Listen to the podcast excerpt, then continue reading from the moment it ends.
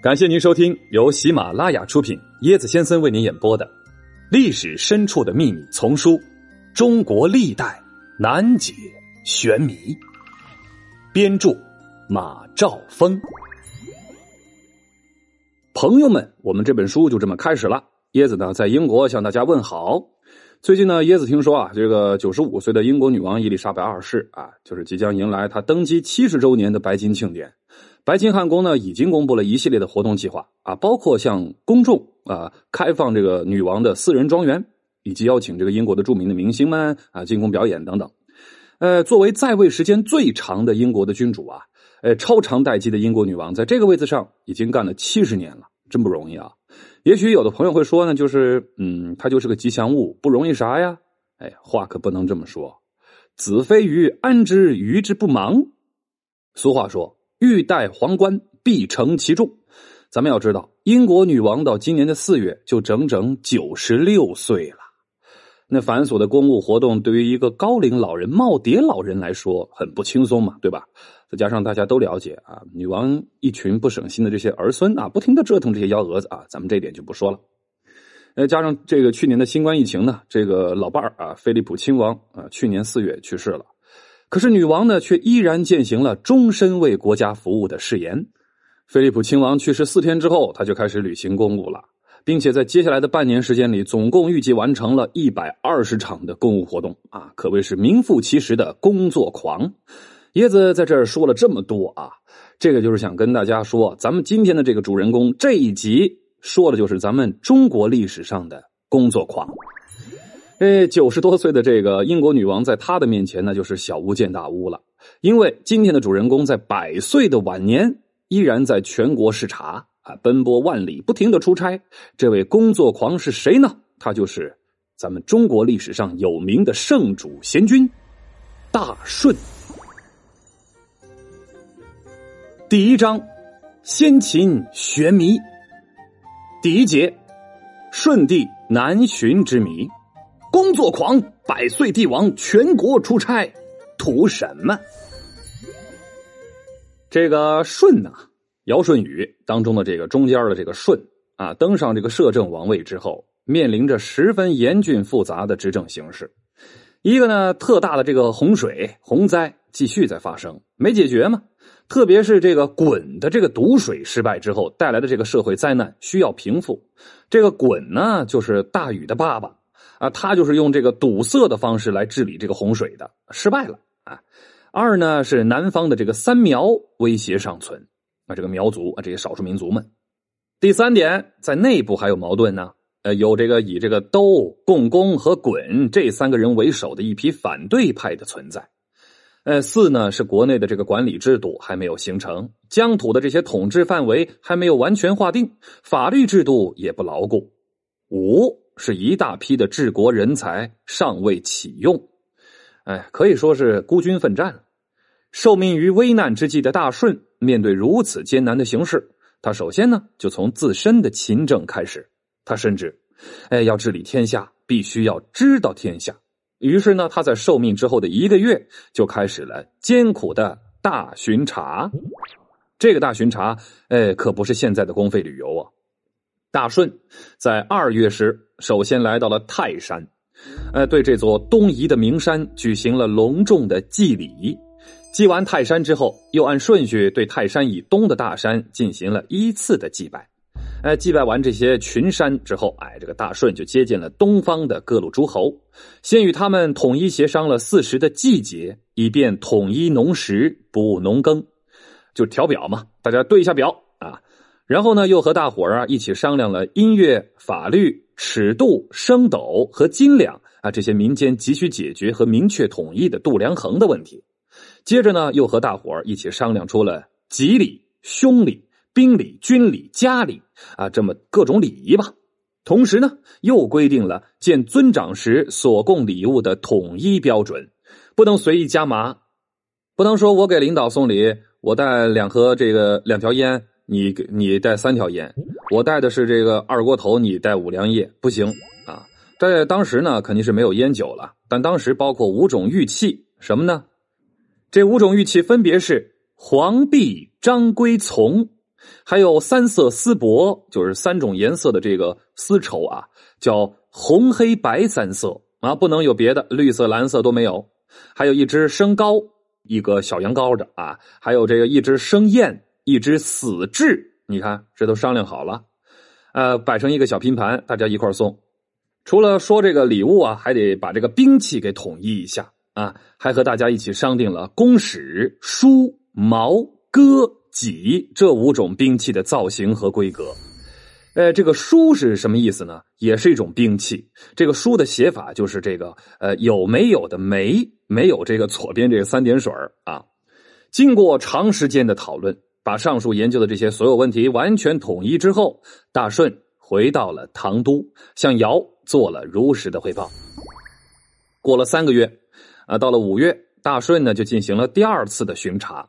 他带领众人来到南方部族方国巡查，全面考察了解了这个南方的情况。最后来到霍山，哎，同时呢也召集了这个南方的各路诸侯，完成了他在泰山和各部落方国研究的这个所有会议内容之后，南方这些人也同意了，这才又回到唐都。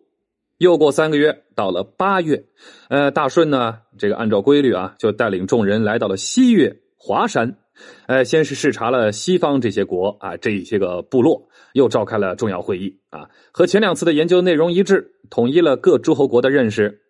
那，又过三个月，大家排列组合一下就知道啊，冒着寒风来到了北方视察，视察完毕之后，顺登上北岳衡山，啊，召集各部落首领来在一起开第四次会议。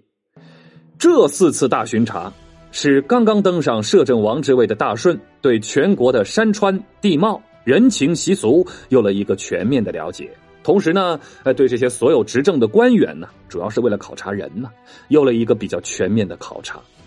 这些来自基层民间的详细的调查啊，对一个刚登上政治舞台的年轻的摄政王来说，那是何等的重要啊！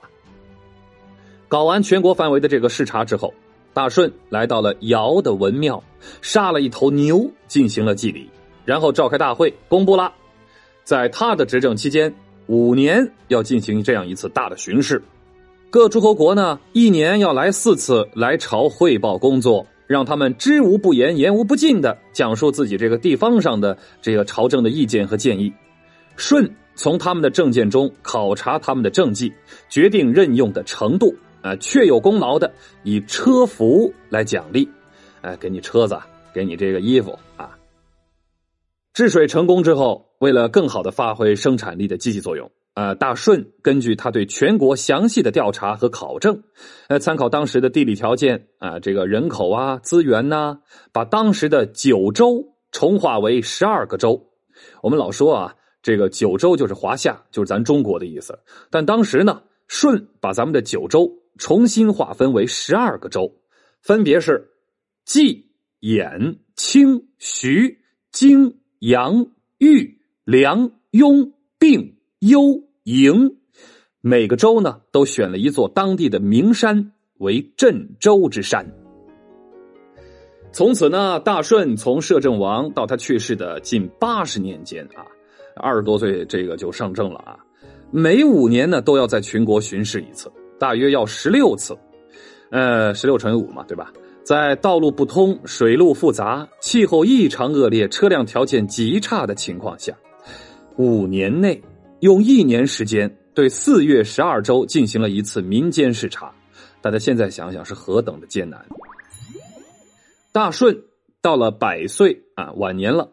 已经把这个摄政的这个重任交与大禹了，那他为什么还要不顾年迈，万里迢迢的到江南巡查呢？嗯，肯定不是为了南方的荔枝啊。呃，要说还是说这个最重要的一个事儿啊，就是我刚刚说他上政的时候啊，有一个事儿，就是三苗的一个叛乱。三苗是最后统一的一个大部族，三苗的统一对实现尧所说的公天下的统一大业，那极为重要嘛。三苗的统一是在华夏和东夷统一基础上，在大兵压境的形势下完成的。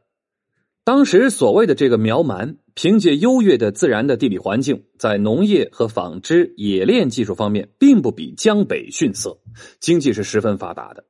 据史书记载，统治三苗的上层部落首领一部分是历史上被皇帝战败的这个炎帝的后人，一部分是被皇帝斩杀的蚩尤的后代。哎，这两部分人凭借地理优势、比较发达的经济，还有雄厚的军事实力，长期和北方对抗。舜当摄政王的时候，曾想到衡山去，结果遭到这个三苗部族的反对，而只到了霍山。在征得尧的同意之后，舜曾几次征过三苗啊，但是这个征啊，不是战争的征，而是义征。这场大战呢，以和而终。这就是大舜忠实秉承尧对东夷不动武而用这个婚姻联盟的继续啊。因此呢，三苗人对大舜是十分的恭敬的，可以说在三苗人心中啊是德高望重的。但是，三苗是不是真心实意的拥护统一呢？呃，这个禹执政之后对三苗的政策是不是正确？三苗族还有什么样的问题需要解决呢？百余岁的大舜这次的南巡不是匆匆而过，而是做了长时间的民间考证。据有些史学家考证啊。呃，光在这个湖南就有上百处遗迹，每一处遗迹都有舜巡视的美好传说。纳尼？大禹抛妻弃子，竟为了一条小河沟？太爷爷因他丧命，什么宝贝让秦始皇如此惦记？惊呆呀！重见身亡无名男尸，竟是官二代。嘿嘿，跟我一起穿越吧。更多精彩都在这本书里哦！欢迎您的订阅转发，我是椰子先生，欢迎您跟我一起探索历史。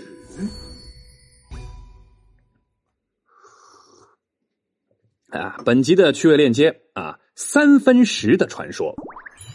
三分石又名三峰石，在宁远县城南五十公里处。哎，它是这个九嶷山的最高峰，相传是舜的。葬身之地，故又名舜峰。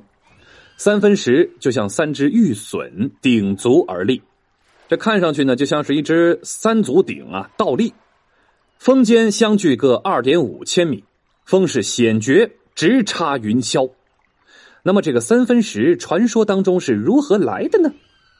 相传舜帝南巡之时，有一日登上北峰考察这个山川形胜，中午时分。他和侍从们在峰头野餐，不觉醉酒，酒壶就遗忘在峰头上。这个时候呢，就有一只大鹏鸟啊，恰巧飞临此山，见有一壶酒，便俯冲下来，用锐利如钩的尖嘴一啄，当下石湖分成三块，化作三峰石。那剩下的这个玉液化成了长流不息的泉水，这就是潇水之源。现在的三峰石上啊，果然是清泉喷涌，垂崖倾注如白练悬空，若烟若雾，水流击石，惊浪雷奔。当中的一脉为潇水之源泉，俗称富江，溪流至九夷山下。尧舜禹三帝当中的舜，用双脚丈量全国，重划九州为十二州，啊，最后呢，葬身在三分石，就是三峰石啊，这个地方。啊，可见，为了咱们中华民族的延续，为了咱们气运的延续，舜是做了不小的贡献的。舜大帝，respect。